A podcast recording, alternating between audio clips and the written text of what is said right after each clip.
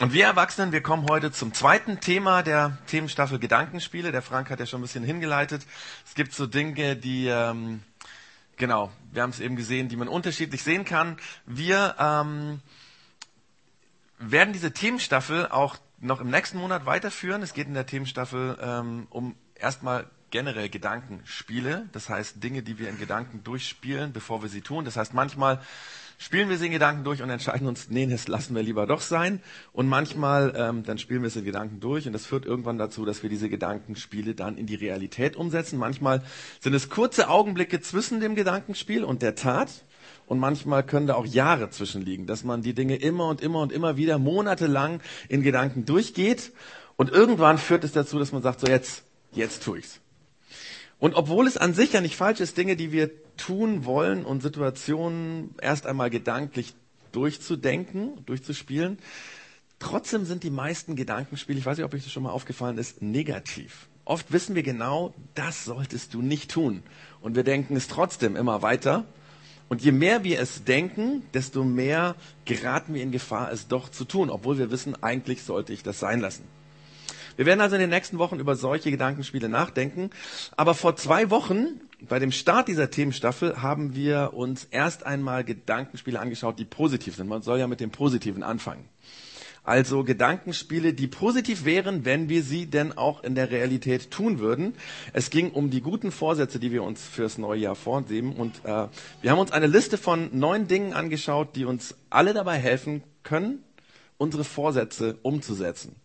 Also das sind quasi, ähm, könnte man sagen, die Tools, die man braucht, eine komplette Liste von Tools, die du brauchst, um tatsächlich jeden Vorsatz, den du dir vornimmst, umsetzen zu können.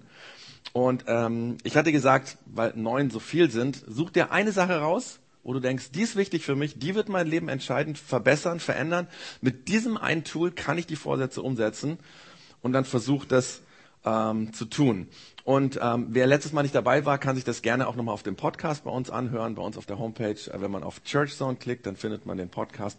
Oder ihr könnt auch einfach bei iTunes äh, nach Projekt X äh, suchen und dann findet ihr auch den Podcast. Und da kann man das dann nochmal nachschauen. Und äh, ein Projekt Xler, nämlich der Martin, der Martin Augsburger, der hat sich gedacht, er möchte uns ein bisschen helfen und hat diese Begriffe grafisch gestaltet. Ihr seht das hier, ähm, wenn das jetzt funktioniert. Genau. Ihr seht jetzt gleich hier diese äh, neuen Folien pro. Ähm, braucht man ein bisschen. Ja, wir haben ein bisschen technische Probleme im Moment. Ich hoffe, wir kriegen das in den nächsten Wochen in den Griff. Also zu jedem geht nicht, oder? Jetzt. Alles klar. Also, zu jedem Begriff ein Bild und ähm, die kann man sich runterladen und dann bei sich auf den Bildschirm tun. Übrigens gibt die auch als Bildschirmhintergrund, dann sind sie noch viel geiler als hier. Das lohnt sich absolut. Ähm, und wenn du dir zum Beispiel die Geduld rausgesucht hast oder die Freude, wo du sagst, da möchte ich jetzt irgendwie in dem Jahr dran arbeiten, dann ist das für dich, wenn du es dir runterlädst, ein Reminder. Und damit das auch technisch funktioniert, gibt es hier den QR-Code. Den könnt ihr, wer jetzt die Technik weiß, wie das geht, also mit seinem Handy das einscannen. Ihr könnt auch gerne einfach diesen Link äh, euch aufschreiben. Oder wem das alles ein bisschen zu strange ist, er weiß nicht genau, wie das geht, der kann nachher zu mir kommen. Dann stelle ich dir den Martin vor und dann wird der Martin dir erklären, wie das bei dir auf deinen Computer kommen kann. Vielen Dank, Martin, weil das ist, glaube ich, echt eine echt coole Sache, wo wir äh, miteinander dranbleiben können an einem so einen Begriff für das Neujahr. Also das waren die Gedankenspiele, worum es letztes Mal drum ging. Dinge, die wir uns als Vorsätze vornehmen in Gedanken und die dann hoffentlich positiv in die Realität umgesetzt werden können. Aber heute und in den nächsten Malen der Gedankenspielen geht es um die negativen Dinge. Und wir fangen heute mit einem Gedankenspiel an, das wir alle kennen, weil wir es ständig spielen, nämlich das Veränder dich Spiel. Das Veränder dich Spiel. Kennst du bestimmt. Es ist ja so, dass Beziehungen meistens positiv anfangen. Also bei einer Liebesbeziehung so und so. Ähm, wir sind verliebt, wir finden den anderen umwerfend. Es gibt keinen anderen, keinen besseren Menschen als diesen, in dem wir uns verliebt haben. Und auch bei Freundschaften generell ist das ja so. Meistens fangen die positiv an. Man lernt jemanden kennen, man merkt, wir sind auf einer Wellenlänge, wir denken ähnlich. Äh, vielleicht der Arbeitskollege oder irgendwie im Verein jemanden oder die Nachbarin und irgendwie passen wir gut zusammen, wir mögen uns und daraus entsteht eine Freundschaft. Und wenn so eine Freundschaft oder eine Liebesbeziehung ein bisschen länger hält, dann passiert plötzlich etwas Merkwürdiges. Wir stellen nämlich fest, der andere ist ja ganz anders wie ich. Ups. Der ist ja ganz anders wie ich. Und es wäre sehr viel einfacher für die Beziehung, wenn dieser andere sich so verändern würde, dass er so wird wie ich. Und ähm, das führt dann meistens dazu, dass wir heimlich anfangen, unbemerkt, ohne dass wir es dem anderen sagen, das ist ja der Clou bei der ganzen Sache, dass wir versuchen, den anderen ein bisschen zu verändern. Wir denken uns in Gedanken, was könnte ich tun, damit der andere sich verändert, um so zu werden wie ich? Weil dann wird das Leben einfacher. Wir spielen das in Gedanken durch, wir denken, wie und auf welche Weise könnt ihr ein bisschen Druck machen, dass der andere sich verändert. Wir kennen alle solche Dinge. Zum Beispiel bei uns zu Hause ähm, ist das so. Ähm, die Händehandtücher, vor allem bei uns in der Küche gibt es ein Händehandtuch. Ähm, wenn das dreckig ist, dann verschwindet das irgendwann mal in den Keller, in die Waschküche. Das ist auch alles in Ordnung so. Das Problem dabei ist, das Neue, was dann hingehängt werden müsste, wird in aller Regel nicht hingehängt. Und äh, ich bin meistens derjenige, der zum ersten dasteht und sich die Hände abtrocknen will und das Handtuch ist nicht da. Meistens noch viel schlimmer. Ich habe mich dazu bereit erklärt zu spülen. Ich mache also den Abwasch für die Familie. Ich bin damit fertig, möchte meine Hände abtrocknen und das Handtuch ist nicht da. Normalerweise ist das Handtuch an der Stelle, wo, wenn äh, ich mit nassen Händen hingehe, das sofort greifen kann und dann wird auch nichts nass und ist alles in Ordnung. Aber wenn das Handtuch nicht da hängt, muss ich rechts in die Küchenzeile, unten in einen Unterschrank und muss es da rausholen. Bis ich es da rausgeholt habe, meine Hände abgetrocknet habe, ist der Boden nass die Küchenzeile ist nass, oben die Arbeitsplatte ist nass. Sehr ärgerlich. Ich mag das überhaupt gar nicht. Könnt euch das vorstellen? Ganz am Anfang unserer Ehe habe ich gedacht, ich kann die Situation verändern, wenn ich immer brav und äh, friedlich das neue Handtuch hinhänge. Und ich habe gedacht, das würde die Situation irgendwann mal verändern. Ich habe dann aber nach einigen Monaten feststellen müssen, dass das nicht wirklich den Effekt hat. Also habe ich meine Strategie geändert und immer, immer wenn ich da stand und die Hände nicht abtrocknen konnte, weil da kein Handtuch war, habe ich gefragt, Schatz, du, gibt es keine frischen Handtücher? Rein rhetorische Frage, weil daran lag es nie. Die frischen Handtücher waren immer in dem Schrank. Aber ähm, ich hatte die Hoffnung, dass das dann vielleicht ein bisschen nachhaltiger die Situation verändert. Aber irgendwann musste ich ernüchtert feststellen, dass auch das nichts gebracht hat. Mein nettes Nachfragen hatte keine Änderung gebracht. Also bin ich ein bisschen lautstarker geworden. Heute mache ich das so, dass wenn ich da stehe, dass ich dann so laut durchs Haus schreie, dass man es auch im ersten Stock hören kann. Oh Mann, wer hat schon wieder dieses Handtuch hier nicht hingehängt? Das ist auch sehr wichtig, weil nach 20 Jahren Ehe ist es so, dass da noch mehrere Leute bei uns im Haushalt wohnen. Die könnten das ja auch gewesen sein, damit es einfach jeder mitbekommt. Ihr kennt solche Situationen, ja? Oder auch zwischen Eltern und Kindern gibt es es immer wieder. Eltern wissen immer genau, wie es besser geht. Die versuchen die Kinder dahin zu bringen, wo sie das wollen. Sie versuchen manchmal auch die Kinder zu manipulieren, dahin zu sie hinzubekommen, wo sie wollen. Ich denke da zum Beispiel an die Geschichte von dem kleinen Tim, dessen Vater als, Training in, äh, als Trainer in seine Fußballmannschaft eingestiegen ist. Äh, der Tim hatte dann also zwei Trainer. Einmal den Andy, das war der, der schon vorher Trainer war und dann auch sein Papa. Und wie das halt so bei Vatern ist, ähm, dieser Vater war sehr ehrgeizig. Er wollte, dass sein äh, Sohn besonders gut Fußball spielen lernt. Ich meine, er hat sich natürlich auch um die anderen Jungs gekümmert, aber bei seinem Sohn, da hat er ganz besonders hart trainiert. Der musste zweimal die Woche zusätzlich auf den Bolzplatz. Und er bekam ständig Kommentare wie, hey, das musst du noch besser machen, so schießt mal anders, warum stehst du eigentlich schon wieder hier, du müsstest dort stehen und nimm doch die Flanke besser an und so weiter und so fort. Der Vater war sehr ambitioniert, was das Training mit dem Tim anging. Dann ein paar Monate später nach einem Turnier, nachmittags. Die Schwester war dabei gewesen und äh, die Schwester von Tim geht nach diesem Turnier zum Papa und sagt, du Papa, weißt du eigentlich, was der Tim heute gesagt hat? So Smile, ne? Der Papa so, nee, warum? Was ist? Würde ich gerne wissen. Sie grinst ihm ins Gesicht und sagt, weißt du, was der Tim heute gesagt hat? Der hat gesagt, mein Lieblingstrainer ist der Andi, weil der ist nicht so streng und bei dem macht Fußballspielen richtig viel Spaß war natürlich so ein Stich für den Papa ins Herz. Er wollte alles gut machen. Wir wollen immer wieder andere verändern. Wir sind dabei manchmal überambitioniert. Aber wir erreichen oft genau das Gegenteil. Dummerweise. Kennst du vermutlich ganz ähnliche Szenarien aus deinem Leben, wo du das Veränder dich Spiel spielst oder wo jemand anders mit dir dieses Spiel spielt. Und wenn wir alle ganz ehrlich sind, dann sind solche Spiele ernüchternd. Und sie sind frustrierend, weil in der Regel der andere sich eben nicht verändert. Oder weil ich mich nicht vom anderen verändern lasse. Und dieses Spiel macht eine Beziehung schwieriger. Es hat sogar das Potenzial, einen romantischen Abend, einen wunderschönen romantischen Abend zu einem Kriegsschauplatz zu machen. Da kannst du die beste Taktik anwenden. Wenn es romantisch ist und das Veränderliche Spiel kommt in, ins Spiel, dann kann daraus durchaus eine sehr tragische Situation werden. Das Veränderliche Spiel ist frustrierend. Und es ermüdet dich und andere. Und auch wenn wir es lange Zeit spielen und manche Ehen, in manchen Ehen, in manchen Familien, in manchen Freundschaften wird das bis zum Lebensende gespielt, ja. Wenn wir ehrlich sind, müssen wir alle zugeben, das Veränder dich Spiel funktioniert nicht. Es funktioniert nicht. Ich habe letztens einen guten Satz zum Thema Veränderung gelesen. Da hat jemand mal Folgendes gesagt. Und das ist die gute Nachricht. Er hat gesagt, Menschen verändern sich. Äh, wenn wir genau hinschauen, dann erleben wir das, dass Menschen sich im Laufe der Zeit verändern. Und manchmal merken wir das auch bei uns, bestimmte Dinge, die uns nerven, die wir nicht gut finden an uns, dann kriegen wir es tatsächlich hin, uns zu verändern. Das ist die gute Nachricht. Allerdings gilt dummerweise auch das hier. Menschen verändern keine anderen Menschen. Und um es noch ein bisschen präziser zu sagen, Menschen verändern sich nicht, wenn andere Menschen sich verändern wollen. Ja, je mehr Druck wir machen, desto weniger sind andere bereit, sich zu verändern. Je mehr wir versuchen, den anderen zu verändern, dass er so wird, wie wir das wollen, desto weniger tut er das, weil er sich dagegen sträubt. Wir verändern uns nicht, weil andere das von uns wollen, sondern wenn wir uns verändern, dann tun wir das, weil wir selber festgestellt haben, es wäre gut, dass ich mich verändere. Weil wir ja, festgestellt haben, das ist richtig und wichtig, uns zu verändern. Aber ohne das wird uns kein anderer Mensch verändern. Aber was machen wir, wenn der andere uns ärgert, weil er so anders ist wie wir? Was machst du, wenn du weißt, das, was der andere macht, ist genau falsch, er müsste genau das andere machen? Was mache ich, wenn ich den anderen verändern will, weil eigentlich will ich ja nur das aller, allerbeste für ihn? Das ist ja meistens der Grund, warum wir den verändern wollen. Ne?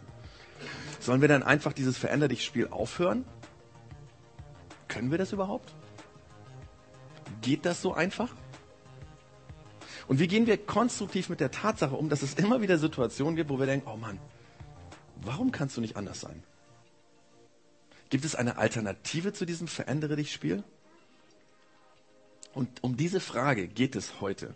Und wir schauen uns dazu wieder mal einen Abschnitt aus dem Brief, ähm, auf einen Brief an, der im Neuen Testament vorkommt. Es ist schon, wie so oft, ein Brief, den der Paulus geschrieben hat. Und äh, wir beschäftigen uns deswegen so oft mit Texten, die der Paulus geschrieben hat, weil ungefähr 50 Prozent im Neuen Testament sind alles Texte, die dieser Paulus geschrieben hat. Der Paulus, das äh, war derjenige, der die christlichen Gemeinschaften und Gruppen und Kirchen im ersten Jahrhundert, also die ersten, die es gab, am meisten geprägt hat. Er war jahrelang unterwegs, um diese neu entstandenen Gruppen zu besuchen, sie zu unterstützen. Er hat viele, viele Briefe an diese christlichen Gemeinschaften geschrieben, um sie zu coachen, würden wir heute sagen. Und ganz oft war es so, dass in diesen Briefen, die er geschrieben hat, er auf konkrete Anfragen geantwortet hat. Also es gab irgendwie Meinungsverschiedenheiten oder Fragen zum Glauben oder Konflikte in diesen Gruppen von Menschen. Und dann haben sie das aufgeschrieben in einem Brief und haben den Paulus gefragt, hey, was sagst du dazu? Und die Stelle, die wir uns heute anschauen, war wohl eine Antwort auf genau die Frage, die wir uns heute hier stellen, nämlich wie gehen wir damit um, wenn der andere so anders ist, dass wir ihn gerne verändern möchten. Wir werden uns das gleich anschauen, aber bevor wir das tun ähm, und uns diesen Absatz aus dem Brief von Paulus anschauen, möchte ich noch mal kurz etwas zu denjenigen sagen, die heute neu sind, die vielleicht heute zum allerersten Mal da sind. Es kann sein, dass du das Thema bis jetzt interessant fandst, weil ähm, du kennst das die Situation, wo du gerne jemanden ändern willst. Ich meine, das kennen wir ja alle. Aber dass jetzt eine Antwort auf diese Frage aus einem Brief kommt, der in der Bibel enthalten ist, das macht es für dich schwierig, weil du findest, das Buch ist ein uralt, äh, die Bibel ist ein uraltes Buch und hat keine Relevanz für dein Leben und für deinen Alltag. Und ich kann das total gut verstehen, weil mir ist die Bibel ganz ähnlich vermittelt worden. Also im Religionsunterricht zum Beispiel, ja. Da hat man mir gesagt, es ist ein religiöses, uraltes Buch ähm, mit vielen, vielen märchenhaften Geschichten, Lügengeschichten, hat mein Religionslehrer mir beigebracht, ja. Und ich kann es total gut verstehen, wenn jemand hier sitzt, der einfach skeptisch ist. Und vielleicht ist das auch der Grund, warum du dich äh, mit christlichem Glauben schwer tust, mit dem, was du von Kirche und Gott und Bibel und Glaube und so in deinem Leben schon mitbekommen hast. Du findest das schräg, du findest das skurril. Und wenn das so ist, dann finde ich es zunächst erstmal richtig, richtig mutig, dass du hier bist, weil ich meine, wir heißen zwar Projekt X, ist nicht so der typisch christlich-kirchliche Name, ja, aber es ist ja kein Geheimnis, dass wir eine christliche Kirche sind. Also du bist trotzdem hier, deswegen krass, echt mutig. Und ich hoffe, dass dich dieser Mut äh, für dich auszahlt. Dass du ein Bild davon bekommst, dass Kirche und Glaube ganz, ganz anders sein kann. Dass du vielleicht auch positiv überrascht bist, dass in der Bibel Dinge stehen, die heute noch richtig hilfreich sind für unseren Alltag, für unser Leben. Und ich bin fest davon überzeugt, das, was wir gleich uns anschauen werden, diesen Text, den dieser Paulus geschrieben hat an diese christliche Gemeinschaft damals, dass die für jeden hilfreich sein kann. Nicht nur für den, der an Jesus glaubt, sondern auch für jemanden, der sich vielleicht schwer tut mit Gott oder mit Glaube, mit Jesus, weil es sind allgemeingültige Aussagen, Ratschläge. Und deswegen wünsche ich dir, dass das Thema heute ähm, so wird, dass du was davon mitnehmen kannst, dass es dir hilft in deinen Beziehungen, ganz egal, ob du mit Glaube easy bist, dass, es, dass du das gut findest oder ob du vielleicht Glaube für dich bis jetzt in Frage stellst. Aber kommen wir zu dieser Antwort von dem Paulus auf diese Frage, ähm, wie wir damit umgehen sollen, wenn jemand uns nervt, wenn wir ihn gerne verändern wollen, wenn er so anders ist wie wir selber. Der Paulus hat übrigens diesen Brief an die Christen in Rom geschrieben und ich lese den ähm, Satz vor. Allerdings lasse ich den ersten Teil dieses Satzes weg, um ein bisschen klarer zu kriegen, worum es geht. Also der Paulus schreibt, ihr sollt das und das tun, und zwar dem das und das tun, der im Glauben schwach ist und streitet nicht mit ihm über unterschiedliche Meinungen. Also irgendetwas soll man tun demjenigen, der im Glauben schwach ist und streitet nicht mit ihm über unterschiedliche Meinungen. Es gab also damals in dieser christlichen Gemeinschaft, Gemeindegruppe, das kann man sich nicht so vorstellen mit so einem Kirchengebäude, sondern es war einfach eine Gruppe, die sich vielleicht zu Hause getroffen hat. Diesen Leuten schreibt er also einen Brief und da gab es wohl Menschen, die schwach waren. Warum auch immer, äh, vielleicht weil sie erst noch nicht lange äh, an Jesus geglaubt haben oder weil sie sensibler waren. Und es gab eine Gruppe von denjenigen, die stark waren. Und zwischen diesen beiden Gruppen gab es Meinungsverschiedenheiten. Dinge, die die einen am den anderen genervt haben.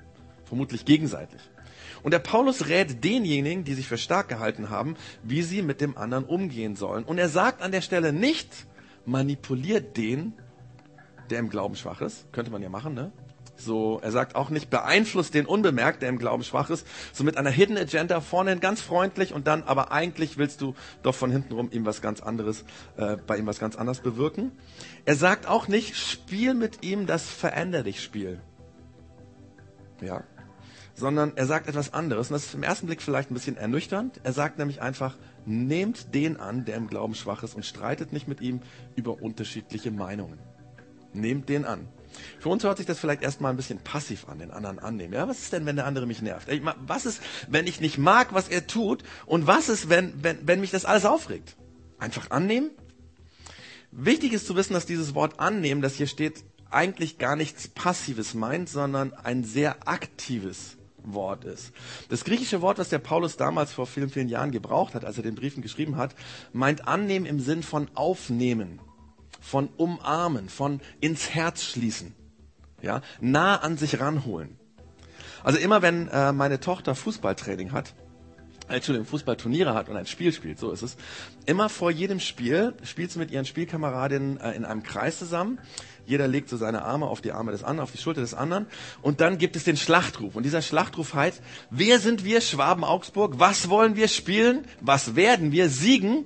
Einer für alle, alle für einen. Und in diesem Sinne, wie dieser Schlachtruf, ja, meint es hineinnehmen ins Team. Wir gehören zusammen. Du gehörst dazu. Ich lass dich an mich ran. Ich bin mit dir in einem Team. Das meint der Paulus hier mit dem Annehmen. Aber um den Satz richtig zu verstehen, gibt es noch, noch eine Sache, die man beachten muss. Und zwar der Paulus schreibt ja hier, streitet nicht mit ihm über unterschiedliche Meinungen. Es geht dem Paulus hier um Dinge, in denen man unterschiedlicher Meinung sein kann. Weil es gibt ja auch Dinge, über die man nicht, da, da, da gibt's nichts zu diskutieren. Ja? Zum Beispiel der andere regt sich deswegen auf, weil er immer wieder damit prahlt, dass er nach vier oder fünf Bierchen immer noch mit dem Auto nach Hause fährt. Oder ähm, wenn jemand illegale Dringe dreht und du weißt das. Oder wenn jemand sich Christ nennt, aber über Ausländer und Flüchtlinge schimpft und lästert und, und, und äh, äh, ja, dann sind das Dinge, über die man nicht diskutieren kann, weil es gibt ein klares richtig und falsch. Und es gibt viele Stellen in der Bibel, wo gesagt wird, wenn es so eine Situation gibt, wo es ein richtig und ein falsch gibt, dann bitte weis die Leute zurecht. Das ist die Aufgabe. Wenn du siehst, dass jemand wirklich große Fehler macht, wenn er sich selber in Gefahr bringt, anderen in Gefahr bringt, dass du ihn zurechtweist. Aber wenn wir ehrlich sind, bei den meisten Konflikten wenn wir den anderen ändern wollen, dann sind das nicht solche Dinge, sondern sind das Dinge, wo man unterschiedlicher Meinung sein kann. Zum Beispiel, ob ich vor dem Händewaschen schauen muss, ob das Handtuch da hängt, oder ob derjenige, der das Handtuch beseitigt hat, dafür zuständig ist, es neu hinzuhängen. Ja? Und genau in solchen Fragen fangen wir normalerweise an, den anderen zu verurteilen. Warum hängst du das Handtuch nicht hin? Ich meine, ja. Oder warum packst du immer so komisch? Oder in der Dusche, oh Mann, kann er nicht vielleicht einfach mal diese Shampooflasche andersrum drehen, wenn sie halb leer ist oder wenn sie fast leer ist? Oder warum ziehst du dich so komisch an? Das sagen wir natürlich nicht. Warum ziehst du dich so komisch an? Das ist ja, also das denken wir nur, ja. Das denken wir nur. Aber dann denken wir verendlich, oh Mann, ey, wie ist der schon wieder angezogen? Eigentlich alles total belanglose, nebensächliche Dinge. Aber es ist, ist es nicht so, dass die heftigsten Streitigkeiten oft mit genau solchen belanglosen Dingen zu tun haben? Wo wir den anderen verändern wollen, bis irgendwann mal nur noch ein Beziehungschaos herrscht. Der Paulus nennt dazu übrigens ein Beispiel. Und das passt perfekt in unsere heutige Welt, weil es geht um Essen. Und du wirst gleich merken, warum das perfekt zu uns 2017 passt. Da sagt er nämlich, während der eine zum Beispiel glaubt, man dürfe alles essen, verzichtet ein anderer auf Fleisch, weil sein Gewissen ihm das verbietet. Das ist übrigens der erste Satz in der Bibel, wo es um Vegetarier und Veganer geht. Und äh, vielleicht ist dir schon mal aufgefallen, wenn es um dieses Thema geht, werden Menschen extrem emotional. Schau einfach in irgendein Internetblog, ja, in ein Vegetarierforum oder ein Anti-Vegetarier-Forum, ja. Es ist krass, wie emotional und diffamierend Menschen bei dem Thema werden können. Äh, und anscheinend gab es das damals beim Paulus auch schon. Nur ohne Internet. Und auch heute Morgen gibt es hier Leute, die können mit ihrem Glauben und mit ihrer Lebensphilosophie vereinbaren, ein fettes Steak in der Steakmanufaktur zu essen oder im Sommer dick zu grillen oder eine Schweinshaxe zu genießen, ja. Und es gibt andere, die vielleicht sensibler oder feinfühliger sind und ihr Glaube verbietet ihnen, Fleisch zu essen und sie leben vegan. Aber der Punkt, auf den Paulus hier raus will, ist eigentlich gar nicht das Essen, sondern es geht darum, wie wir mit der unterschiedlichen Meinung des anderen umgehen. Ob wir anfangen, den anderen zu verurteilen, ob wir verächtlich über ihn denken, wir verächtlich über ihn reden, ob wir ihn auch so behandeln oder ob wir die Andersartigkeit des anderen annehmen. Es geht dem Paulus um die eine Frage, was wir mit dem Lebensstil des anderen machen, der so anders ist. Was wir machen, wenn wir den anderen am liebsten verändern wollen. Und deswegen schreibt der Paulus Folgendes weiter. Wer meint, er dürfe alles essen, soll nicht auf den herabsehen, der nicht alles isst. Und wer bestimmte Speisen meidet, sollte den nicht verurteilen, der alles isst. Denn, und jetzt kommt der Punkt, denn Gott hat ihn angenommen. Gott nimmt jeden an. Er umarmt beide. Er will beide in seinem Team haben. Den, der vegan oder vegetarisch liebt und den, der ein fettes Steak genießt, ja. Gott nimmt jeden an. Er will jeden in seinem Team haben. Er will mit jedem von uns eine gute, vertrauensvolle Beziehung leben. Das ist eigentlich die Grundidee des christlichen Glaubens. Gott nimmt jeden an Egal welche Nationalität, egal wo du herkommst, egal welchen Hintergrund jemand hat, egal welche Hautfarbe, welche, welche Kultur er ist, welche politischen Ansichten hat, ganz egal wie er sich fühlt, Gott nimmt jeden an. Gott geht mit uns allen fair um. Gott liebt uns alle, egal wie wir drauf sind. Alle Menschen auf diesem Globus liebt er. Er liebt selbst den, der mit ihm nichts zu tun haben will, der, der schon lange mit Gott abgeschlossen hat. Und vielleicht ist das Problem, dass viele von uns nicht erlebt haben, dass sie bedingungslos angenommen werden und dass sie deswegen auch andere nicht annehmen können.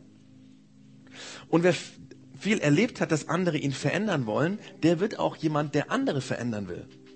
Und wer oft diffamierend behandelt wurde oder be beleidigt wurde, der diffamiert auch andere. Aber wer erlebt, dass er angenommen wird, der kann auch selber lernen, andere anzunehmen. Und wer erlebt, dass er von Gott bedingungslos angenommen und geliebt wird, der wird lernen, auch andere bedingungslos anzunehmen und sie zu lieben. Das ist der Grund, warum Gott uns alle annimmt. Damit wir lernen, miteinander genauso umzugehen.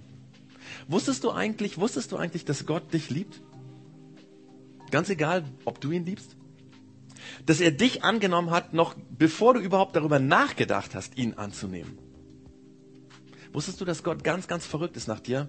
Selbst dann, wenn du innerlich schon mit ihm abgeschlossen hast, wenn du rebellierst, wenn du mit Gott eigentlich gar nichts anfangen kannst. Er liebt dich, er nimmt dich an.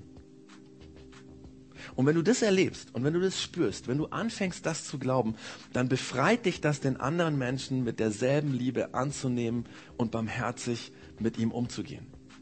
Was wäre, was wäre, wenn wir alle so leben würden? Wie würde sich unsere Welt verändern? Wenn jeder Mensch genau so leben würde. Ich vergebe dir, weil Gott vergibt mir auch meine Schuld und meine Fehler. Ich nehme dich an, weil Gott nimmt mich auch bedingungslos an, so wie ich bin. Und ich werde dich lieben, auch wenn du alles falsch gemacht hast, weil Gott liebt mich, obwohl ich ständig auf ganzer Linie versage. Und Paulus meint, so zu leben hat unglaubliche Kraft. Das hat viel mehr Kraft als dieses Verändere dich Spiel. So zu leben hat unglaubliche Kraft, ganz egal, ob der andere sich dabei verändert oder nicht. Weil darum geht es gar nicht. Und dann fährt nämlich der Paulus in seinem Brief fort, indem er sagt, wer bist du, dass du einen Diener Gottes verurteilst? Wer bist du, dass du einen Diener Gottes verurteilst? Wer bist du, dass du über jemanden urteilst, dem du gar nicht vorstehst, für den du überhaupt nicht verantwortlich bist? Er ist dem Herrn verantwortlich. Deshalb überlass es Gott, sein Verhalten zu beurteilen. Ob er richtig oder falsch ist, welche Meinung jemand hat, das beurteilt sein Boss. Das ist nicht deine Aufgabe, weil du bist nicht der Chef. Und wenn jemand das Richtige tut, dann liegt es daran, dass derjenige, der sein Chef ist, ihm die Weisheit und die Kraft gibt, das Richtige zu tun. Paulus formuliert es so, der sagt, der Herr hat die Kraft, ihm zu helfen, so dass er das Richtige tun wird. Der Paulus will hier sagen, Veränderung passiert dann, wenn Gott Veränderung in einem Leben bewirkt. Nicht, wenn du anfängst, den anderen unter Druck zu setzen, damit er sich verändern muss. Das macht den anderen nur hart, das belastet die Beziehung. Aber wenn du ihn annimmst, wie Gott ihn annimmt, dann überlässt du Gott, ob er den anderen verändert oder nicht. Der Paulus schreibt danach noch ein anderes Beispiel und das äh, ist uns ein bisschen fremder. Da geht es um Feiertage und Tage, die einem heilig sind, was man an so einem Tag machen darf, was man nicht machen darf und so. Ich lasse es an der Stelle weg, weil es nicht so ganz unsere Welt ist. Aber dann fasst der Paulus das alles zusammen und begründet, warum es Sinn macht, den anderen anzunehmen, wie er ist und ihn nicht zu verurteilen. Und diese Begründung ist ein krasses Konzept, das die Kraft hat, unsere Beziehungen, wenn wir das leben, ganz nachhaltig zu verändern. Er sagt nämlich, denn wir gehören nicht uns selbst, ganz gleich, ob wir leben oder sterben. Wir gehören nicht uns selbst, ganz gleich, ob wir leben oder sterben. Und ich glaube, das bedeutet zwei Dinge. Erstens, keiner von uns lebt für sich selbst, weil wir auf dieser Welt immer irgendwie in Beziehungen hinein verwoben sind. Du kannst dich nicht loslösen von deinen Mitmenschen. Wir sind Gemeinschaftswesen, wir alle sind für Gemeinschaft gemacht. Das Leben, dein Leben und dein Tod wird immer andere Menschen beeinflussen. So ist es. Das ist das Erste, was es meint hier. Und das Zweite, was er sagen will, wir alle sind verbunden und vernetzt mit Gott. Wir, wir sind abhängig von Gott. Unser Leben steht in Verbindung zu dem Vater im Himmel, der uns erfunden hat. Ob wir das glauben oder nicht, ist völlig egal. Wir sind abhängig von diesem Gott. Das sagt der Paulus, so würde er es sagen. Und dann sagt er ein paar Sätze weiter im Vers 10, warum verurteilst du einen anderen? Warum siehst du auf einen anderen Bruder oder eine, eine andere Schwester herab? Wir alle werden einmal vor dem Richterstuhl Gottes stehen. Und das Ding mit diesem Richterstuhl, das ist, äh, glaube ich, für uns so ein bisschen schwierig. Äh, ist vielleicht ein bisschen, vielleicht auch beängstigend. Es gibt vielleicht Leute äh, äh, unter uns, die eine sehr konservative christliche Prägung haben. Man kann mit sowas Leuten Angst machen. Gott, der Richter, ja, der immer aufpasst, vor dem wir uns mal ver äh, äh ver verantworten müssen. Die Frage ist, ja,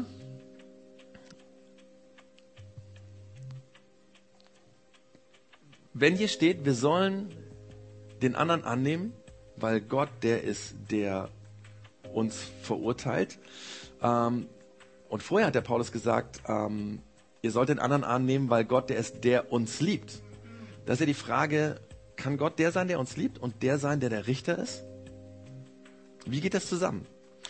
Und ich habe überlegt, naja, wir kennen das ja eigentlich auch von uns Eltern. Ich meine, ich bin jetzt Vater und äh, wir lieben unsere Kinder, das ist so. Und ich hoffe, das gilt für alle, die Eltern sind in diesem Raum. Aber auf der anderen Seite, weil wir, gerade weil wir sie lieben, beurteilen wir sie auch. Und wir verurteilen auch immer wieder das, was sie tun. Wir sagen, nein, das ist jetzt nicht in Ordnung, dass du den Jonathan geschlagen hast. Das geht nicht.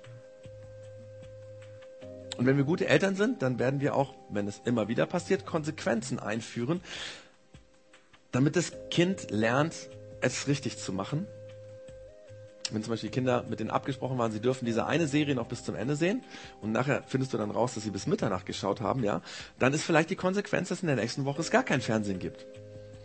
Und uns allen ist klar, die Eltern tun das nicht, weil sie irgendwie böse sind, sondern weil sie ihre Kinder lieben, weil sie das Beste für ihre Kinder wollen.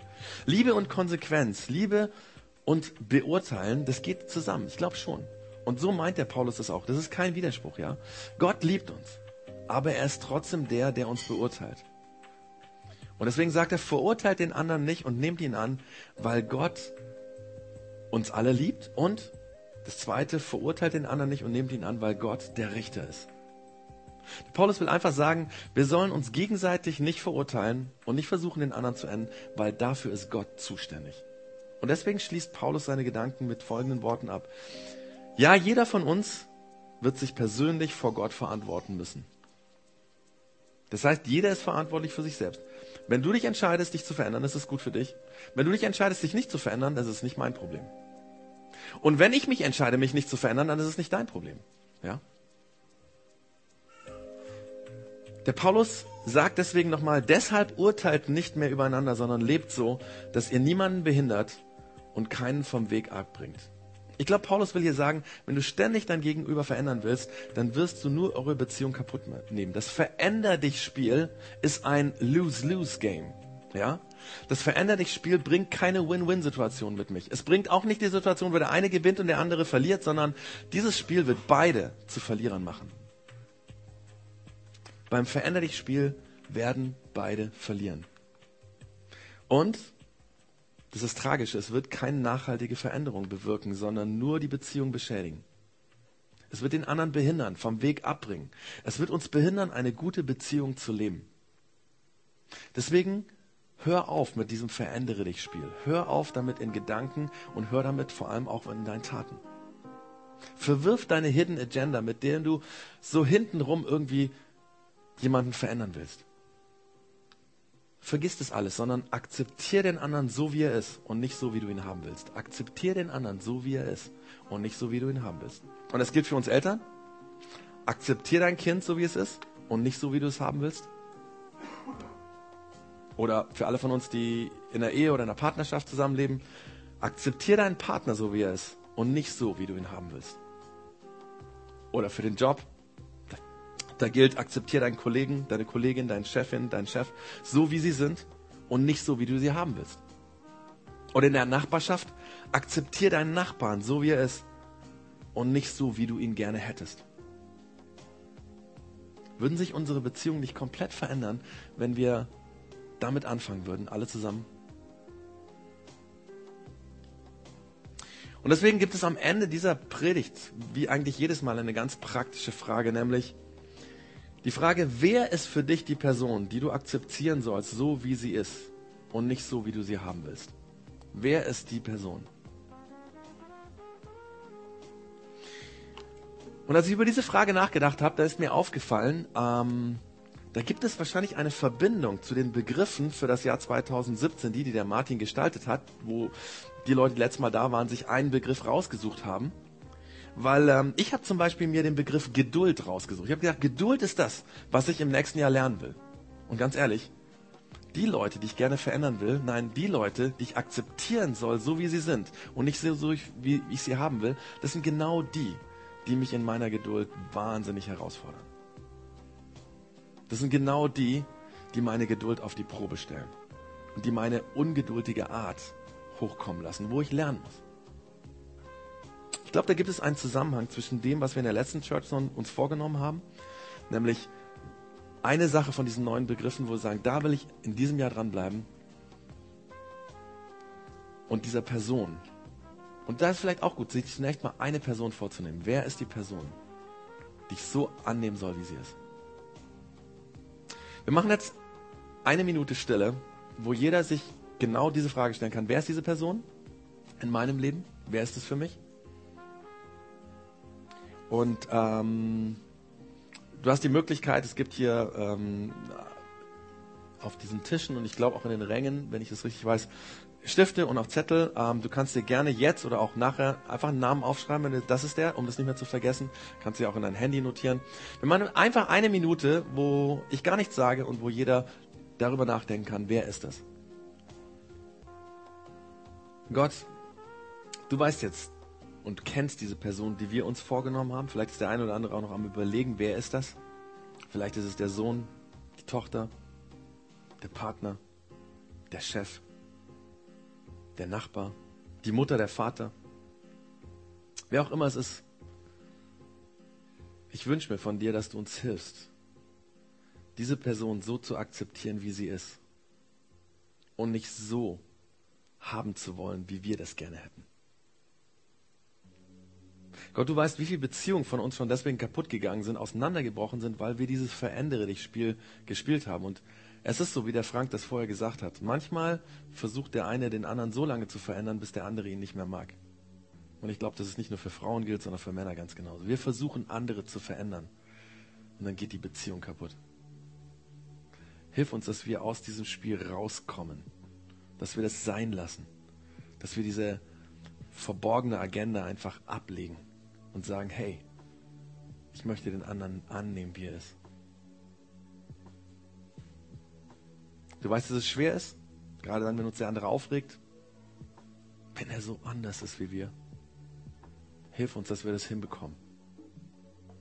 Weil dadurch Beziehungen entstehen, wo wir uns gegenseitig Gutes tun, wo wir uns gegenseitig beeinflussen, positiv, wo dadurch Dinge sich verändern.